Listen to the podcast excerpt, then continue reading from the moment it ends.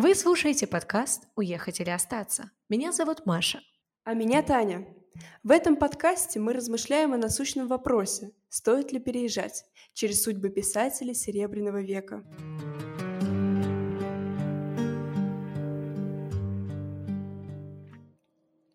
Революция застала Николая Гумилева, первого мужа Анны Ахматовой, в Европе. Но он добровольно помчался в большевистскую Россию навстречу усилившемуся потоку беженцев. Петербурге Гумилев возобновил деятельность основанного еще во время войны цеха поэтов, возглавил новоорганизованный союз поэтов, читал лекции, вел бесконечные занятия. Словом, был человеком, вокруг которого так или иначе вращалась вся поэтическая жизнь. Об эмиграции, несмотря на голод, думали лишь немногие цеховой молодежи. В Петербурге интереснее, полагали они.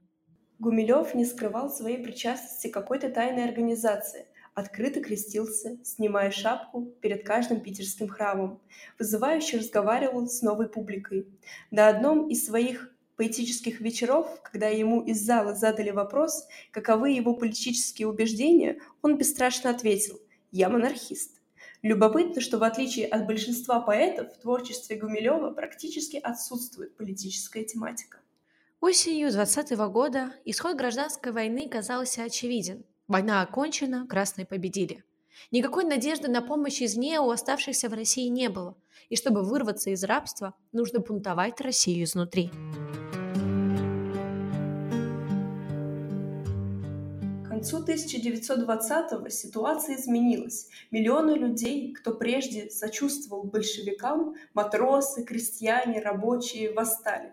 Победа над помещиками и капиталистами одержана, но не было ни хлеба, ни работы на заводах, ни политических прав. Впервые появилась возможность бороться не против большевиков и народа, а вместе с народом против большевиков. Этот выбор сделал и Николай Степанович Гумилев. Первые политические мотивы в его стихах появились как раз в 19-20-х годах. Прежний ад нам показался раем, дьяволу мы в слуги нанялись, от того, что мы не отличаем зла от блага и от бездны высь. Мы ему поставили пределом, скудные пределы естества, и как пчелы в улье опустело, дурно пахнут мертвые слова.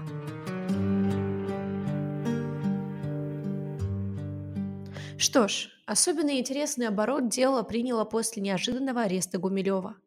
31 мая 21 года по доносу был задержан профессор Петербургского университета Владимир Николаевич Таганцев, которого ЧК считал инициатором и создателем контрреволюционной организации «Петроградская боевая организация», объединившей солдат, офицеров и интеллигенцию, недовольных советской властью. ЧК допускала, что эта организация могла присоединиться к участникам Кронштадтского восстания – к концу лета по так называемому делу Таганцева арестовали более 300 человек, среди них и поэта Николая Гумилева, за четыре дня до смерти Блока. 26 августа 1921 года Гумилева расстреляли. Документы свидетельствуют, что и на следствии Гумилев не изменил себе и принял смерть не на белых простынях, а от пули, которую в темноте ночи готовил рабочий. Все, как предсказывал в стихах.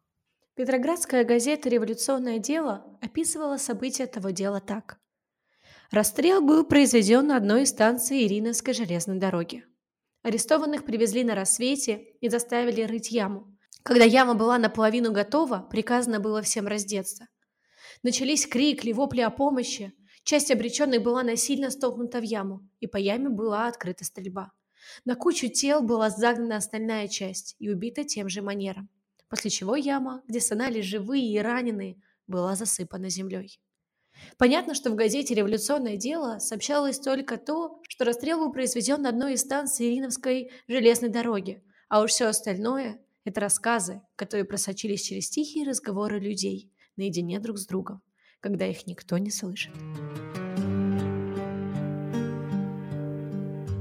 Дело Петроградской боевой организации было рассмотрено Генеральной прокуратурой Российской Федерации в 1992 году, и все осужденные по делу были реабилитированы.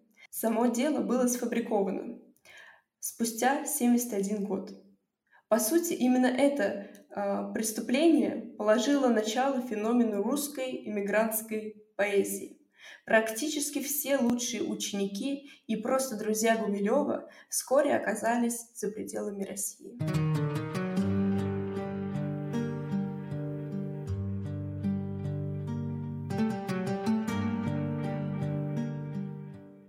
Маша, а как ты думаешь, вообще какая сила движет человеком, который вернулся туда, где плохо? Он же был в эмиграции в этот момент, и когда узнал, что события в России разворачиваются вот в таком трагическом ключе, сам он не поддерживал все, что происходило. Он вернулся. Что им движило?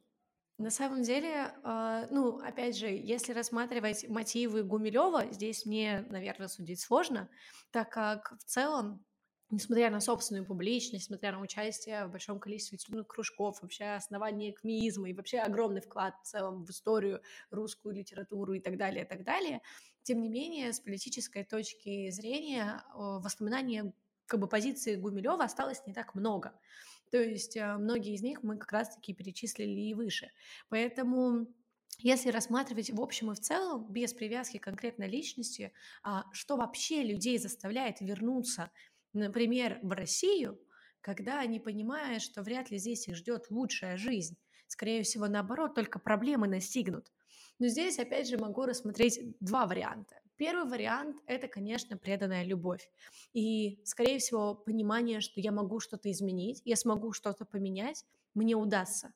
Я готов собраться своими силами и начать э, как бы творить судьбу своей родины. Либо, опять же, с абстрактными людьми, это скорее... Ну, то есть здесь может быть очень много различных мотивов. Это может быть и желание какое-то внутреннее потешить себя, свое эго тем, что на самом деле я молодец, я вернусь, я не оставлю, но на самом деле ты понимаешь, что это довольно бессмысленно, это ничего не дает, и моя, как бы я не готов ни на какую участность. Это могут быть страхи, а может быть даже изначальная вера в то, что а вдруг э, что-то изменится, поменяется, и я буду как раз-таки на переломе этой истории, в тот самый момент, в том самом месте, и я увижу это собственными глазами. Опять же, мотивов может быть страшно много, однако, если рассматривать самый героический и самый приятный сердцу, когда человек просто решает э, действительно помчаться навстречу э, огромному количеству иммигрантов, которые убегают из этой страны, потому что они боятся, потому что они переживают, потому что они не согласны и так далее, то это, конечно, поступок смелых, безумно смелых людей, которые имеют большую как бы силу духа внутреннего и действительно желание менять, э, творить судьбу. Ну да, конечно, если э, с такой точки зрения смотреть, то это героизм. Мне, кстати, почему-то это очень напоминает э, очень напоминает мне почему-то героя нашего времени. Тут скорее не мое отношение к Гумилеву напоминает, а скорее твои размышления, потому что тоже кто такой Печорин? Печорин — это герой, безудержная смелость или это безрассудство? И вообще, в принципе, вот в контексте Гумилева хороший вопрос а, Конечно, все дело Гумилева очень э, тайное, и мы до сих пор не понимаем очень многих особенностей. Почему он вернулся, например, э, туда, и знал ли он вообще, в принципе, что... ну, он наверняка же предполагал, что с ним произойдет нечто подобное, что действительно будут против него как-то выступать. Но он вернулся. Зачем власти было э, убивать человека, который не высказывает никаких особенно громких политических лозунгов против нее? Мы не знаем. Вот. Поэтому можно считать это смелостью, а можно считать безрассудством. А если абстрагироваться, опять же, от какой-то литературной, исторической подоплеки, а, на твой взгляд, как правильнее было бы поступить? Я понимаю, что это очень этически неоднозначный вопрос, и он сложный. Или, например, судя по себе, смогла ли бы ты а, в похожей ситуации, зная, что, возможно, от твоих собственных действий ты, может быть, как-то повлияешь на судьбу своей страны, но вероятность а, как бы печального конца достаточно велика. Пошла бы ты на такой шаг? Слушай, я вот на самом деле не уверена, что Гумилев был убежден, что его действия могут влиять на события. То есть мне кажется, это была мотивация, это была мотивация скорее, э, ну, для себя. То есть это была мотивация э, сложить свое естество рядом с Родиной. Я не уверена, что мы можем что я могу себе такое представить касательно меня, ну и вообще, в принципе, касательно человека, потому что, ну, если э, кто-то возвращается на родину, потому что он считает, что он э, сейчас всех там победит и мир восторжествует, и только от его решения зависит будущее России, он, ну, как минимум, идеалист. И он как минимум э, максималист. Вот.